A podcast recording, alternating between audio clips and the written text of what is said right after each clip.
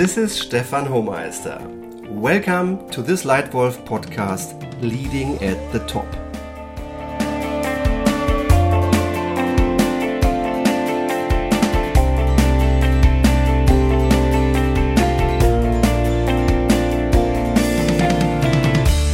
If you are the lead wolf at the top and carry great responsibility, for example, for a big business unit, for a big country, or even for an entire company, then you have to lead well to be successful.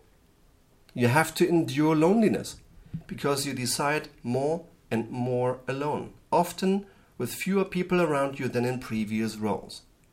As the lead wolf, you often get less feedback and that feedback may be less honest because more and more people in the hierarchy are on a level below you and may be afraid of your position or of you as a person or both. You may find you receive filtered feedback out of fear or convenience. To address this missing or filtered feedback, ask questions and listen, especially to less comfortable answers. So, how do you lead at the top? Here are my five best tips for you. 1. Confidence and brutal truth. To be at the top, you need confidence and faith in the success of the people in your company. You need a clear vision and a strong picture of the future that inspires your employees. You need a simple, clear strategy, and you have to let your employees feel safe that together you will make it. On the other hand, as the lead wolf at the top, you should create a climate where the truth is told without fear. Do not encourage fear and hesitation, but open factual discussion. Lead with questions, not answers. Carry out honest analysis without looking for culprits. These steps will take away the fear of mistakes and the fear of your role and its power. Have regular lunches, coffee chats, walks with employees of all levels. Through management by walking around, you are noticeable and you create confidence and faith. You also need a climate of complete, even brutal truth. What happens if this truth is missing has been evidenced by the example of Nokia mobile phones. When the iPhone was introduced in 2007, Nokia still believed in the superior importance of technology. At that time, Nokia was already 3G capable, while the iPhone was only capable of 2G. Objectively correct. But the brutal truth was that more and more smartphone users at that time were not primarily interested in the number of Gs offered with a smartphone. While Nokia was still the dominant market leader in 2007, and every second smartphone sold was a Nokia, only a decade later, Nokia as a smartphone brand was history. The smartphone brand Nokia had gone down because leaders did not manage to face the truth. So, tip one confidence and brutal truth. Number two, lead your boss. In order to lead at the top, you need the trust, the respect, and the support of your boss, possibly your advisory board and supervisory board as well.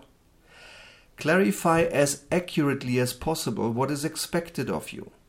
The assumed clarity at the top is in reality often very unclear. Top executives, after assuming their responsibilities, often hear very, very general phrases like, Well, we expect even faster earnings growth and you will show us how.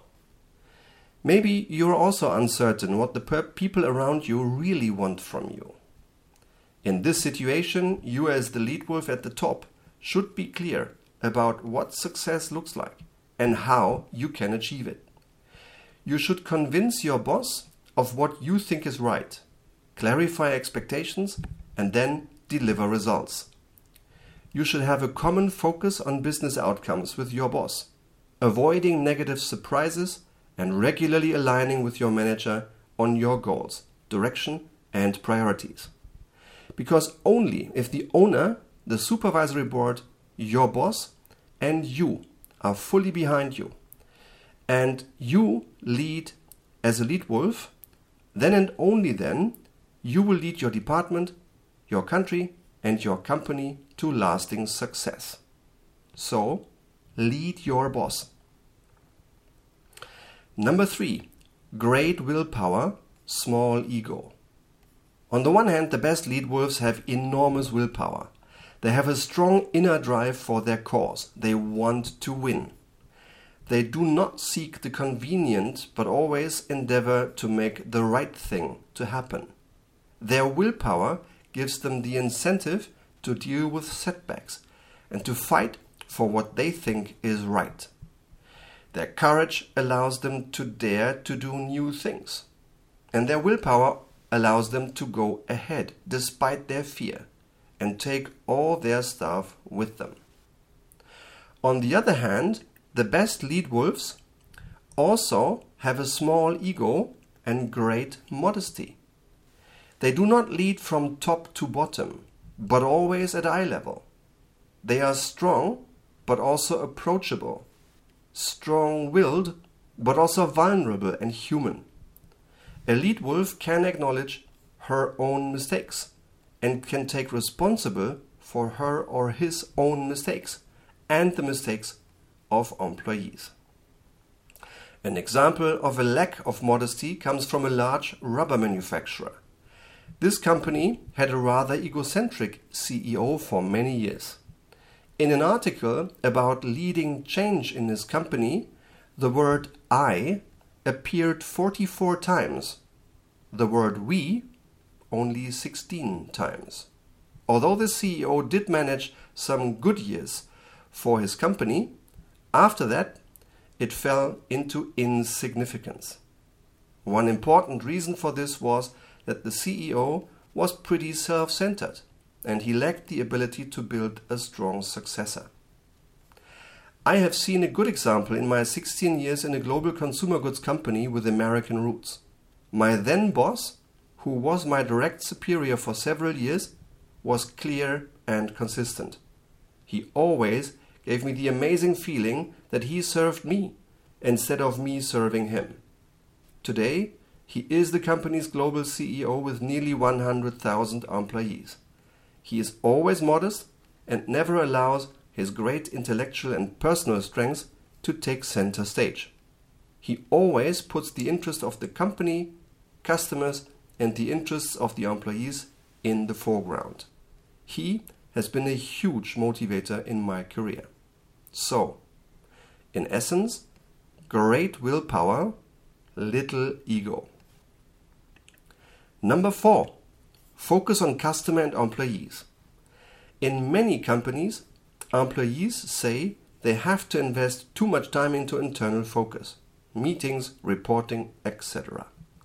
They have too little time for employees and customers.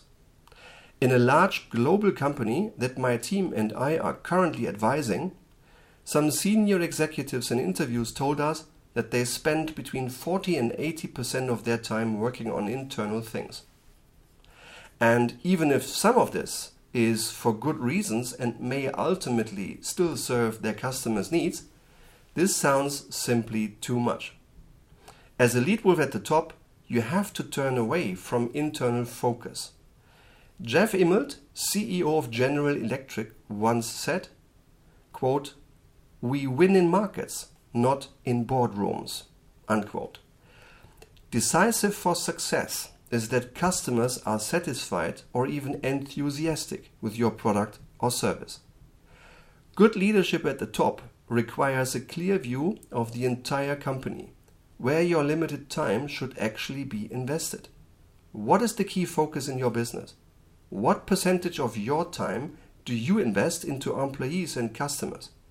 Successful companies, such as Apple, for example, or Richard Branson's Virgin, focus a lot on both customer, and employee.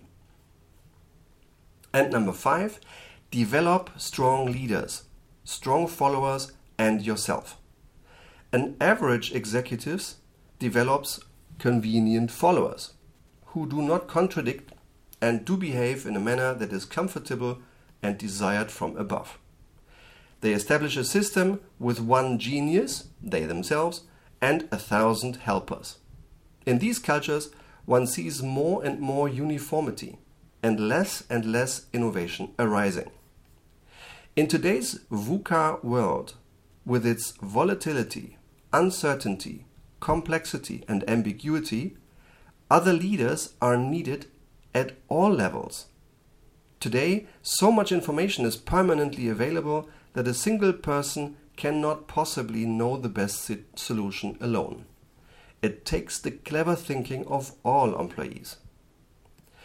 By contrast, sustainably successful leaders develop strong leaders. They make sure the right people are in the right positions and the wrong ones are moved out. They establish strong executives and systemically develop a strong leadership culture. They define what good leadership means, and they measure their executives not only on their short term business results, but also on their leadership behavior. Only when you lead well, when you surround yourself with people who are stronger than you in many ways, when you systemically measure, evaluate, and reward good leadership, do you build a sustainably successful company that will be successful even after you move on. If you, as a lead wolf, are responsible for a lot of people, then ask yourself what culture do you characterize through your daily leadership behavior? Whether you want it or not, you are a role model through everything you do in every single moment. What behavior do you role model? Do you develop convenient followers or courageous leaders? Especially if you lead at the top, keep evolving, looking for people you trust, your HR leader, a mentor, a coach who will give you valuable input and honest feedback. It is worth it. So, develop strong leaders, followers, and yourself. Summarized, my five best tips for leadership at the top. 1. Confidence and brutal truth. 2. Lead your boss. 3. Great willpower, small ego. 4. Focus on customer and employees. 5. Develop strong leaders, strong followers, and yourself. Would you like more tips on good leadership? Then attend one of my free workshops. Attend one of my Leitwolf seminars, and if you like, give me a star rating in iTunes and subscribe to this Leitwolf podcast. New content appears here regularly. Thank you very much for your attention. Your Stefan Homeister.